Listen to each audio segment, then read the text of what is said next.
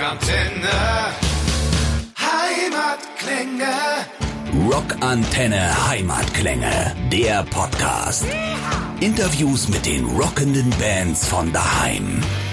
Und bei mir ist heute ein Gast. Ich freue mich sehr, dass er bei mir jetzt in der Leitung ist. Ähm, ein Name, den man jetzt so vielleicht gerade erstmal gar nicht bei Rockantenne erwartet hätte. Ferris MC. Grüß dich. Hi. Ja, moin, moin. Ferris, wir kennen dich als Rapper, ähm, ja, der eigentlich den Beats gefrönt hat jetzt lange Zeit. Ähm, jetzt bist du am Start mit Wahrscheinlich nie wieder vielleicht. So heißt dein neues Album, kommt raus am 8. März. Genau. Und ähm, hast du zusammen auch mit Matzen aufgenommen. Eigentlich bist du selber so ein kleiner Rockfan schon immer gewesen, hast auch immer wieder mal so Crossover-Songs drauf gehabt bei deinen Platten. Aber man stellt sich die Frage, also warum ausgerechnet vom Zeitpunkt her jetzt dieser musikalische Weg? Ähm, ja, eigentlich, puh, eigentlich ein ganz normaler Step. Also bei Glück ohne Scherben, das Album von 2015, ist ja auch schon fast 90% Rock drauf, nur dass ich da noch relativ viel rappe und Gesang mit Rap verbinde. Aber ansonsten ist schon auf dem Glück ohne Scherben Album sehr viel Alternative Indie-Style mit drauf und Punk und Fun-Punk.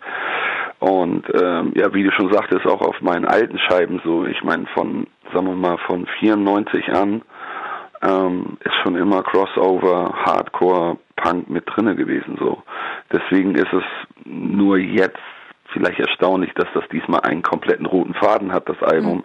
Wahrscheinlich nie wieder. Vielleicht, dass man nicht nur ein, zwei Tracks hat, die mit Gitarrenmusik belegt sind, sondern das ganze Album ist eher rocklastig und dann ist eher die Ausnahme, dass ein Crossover-Stück wie im Niemandsland oder Shitstorm, wo es dann schon mehr so sprechgesanglich abgeht.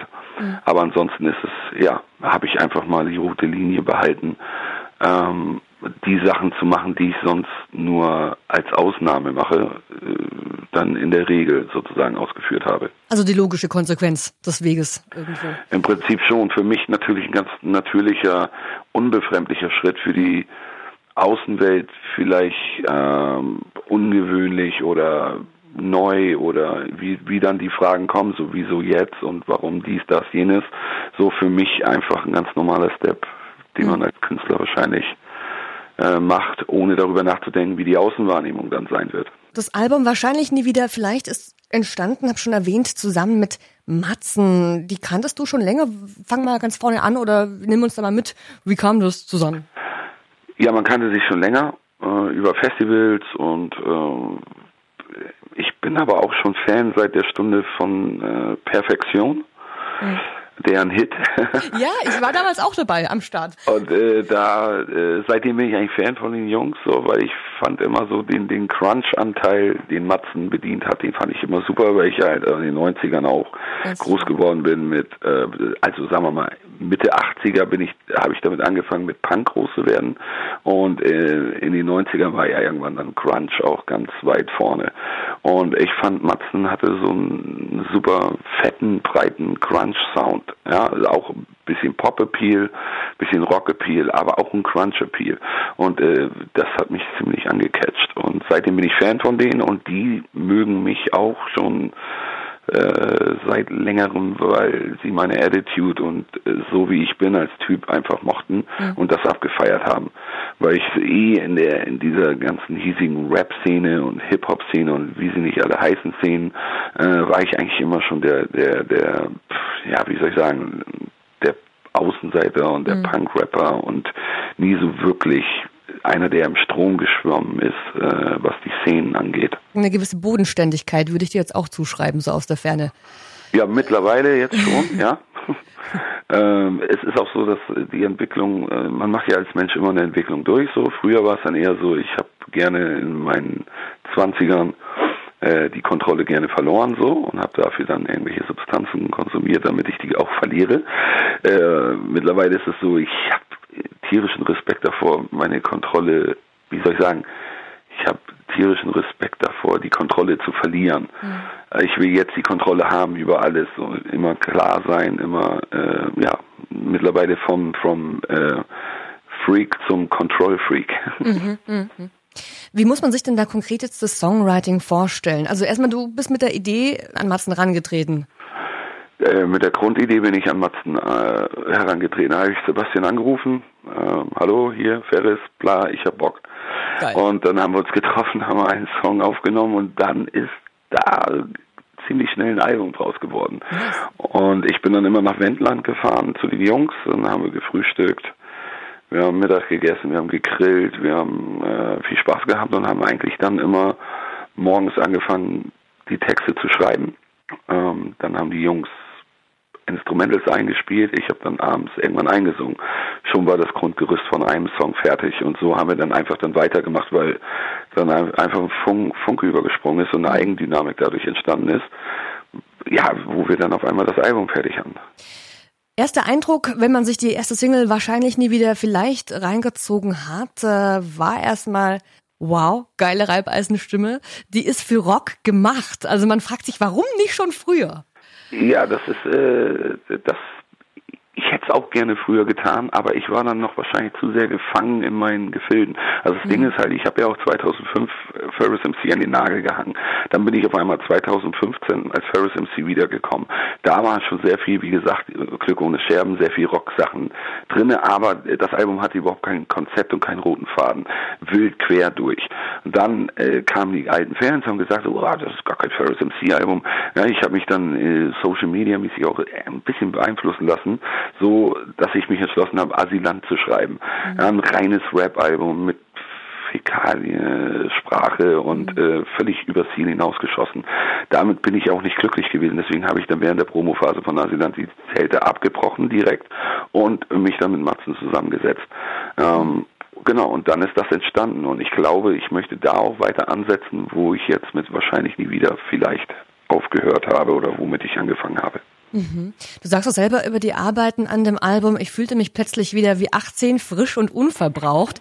Und man muss sagen, man hört es dir an, es wirkt tatsächlich sehr fresh direkt. Also ich, ich muss echt sagen, Respekt. Also man, du nimmst da kein Blatt vor den Mund und das hat wieder so was crazy entwaffnendes, weil du eigentlich deinen Hörer auch recht intim wiederum natürlich in deinen Kopf reinlässt. Woher nimmst du diese Eier? Ja, lustig. Ich habe ähm, ähm, mit Swiss, von Swiss und die anderen, ähm, ein alter Freund von mir, der hat dann zu mir auch gesagt, dass äh, ich habe ihm das Album gegeben, er hat dann auch gesagt, so, was ihm gefällt an dem Album ist diese Mittelfinger-Attitude. Mhm. Und ich habe dann überhaupt gar nicht bei, also bei, in der Schaffensphase haben weder Max noch ich diese Mittelfinger-Attitude irgendwie mit Absicht rausgetan so.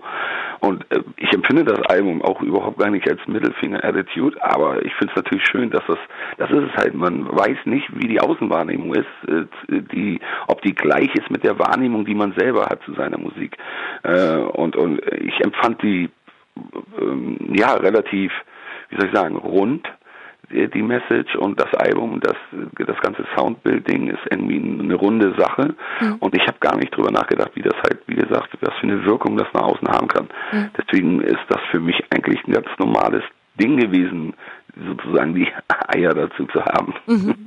Es sind auch 14 Tracks, also muss man auch heutzutage sagen, lobende Erwähnung für 14 Tracks. Man hat das Gefühl, da musste total viel raus irgendwie. Ähm, es sind sogar eigentlich zwei mehr, aber das, äh, die sind erstmal in der Schublade. Vielleicht bringe ich dann, wenn wir mehrere Alben machen, ich und Matzen, und dann immer wieder welche abfallen, vielleicht bringen wir dann mal ein Album oder eine EP raus äh, mit dem Titel Songs, die es nie aufs Album schafften, raus. Hast du jetzt bei der Arbeit an wahrscheinlich nie wieder vielleicht auch nochmal so ein paar Unterschiede gespürt, dass du da vom künstlerischen Output her besser oder vielleicht einfach anders arbeitest, als wenn es um Beats geht?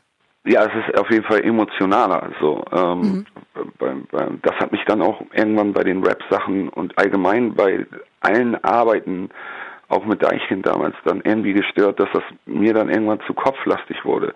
Mhm. Ja, dass äh, dabei die Emotionen einfach auf der Strecke blieben, sondern es ging dann eher immer um irgendwelche Wortspiele, die man dann tagelang rausgetüffelt hat oder irgendwie so, ah, jetzt mache ich mal was Lustiges und jetzt bin ich albern oder jetzt bin ich total böse. Edgy, so, und das sind aber so eingeschränkte, so eineinhalb bis zwei Emotionen. Das ist mir einfach nicht genug gewesen. Und bei Rock, und gerade speziell bei dem Album, ähm, haben wir einfach den Kopf mehr oder weniger ausgeschaltet und haben aus dem Bauch heraus und frei weg von der Leber das alles runtergeschrieben und dementsprechend dann ähm, nicht auf, auf irgendwelche Wortspiele geachtet, sondern eher dann versucht, Emotionen reinzubringen. So. Mhm.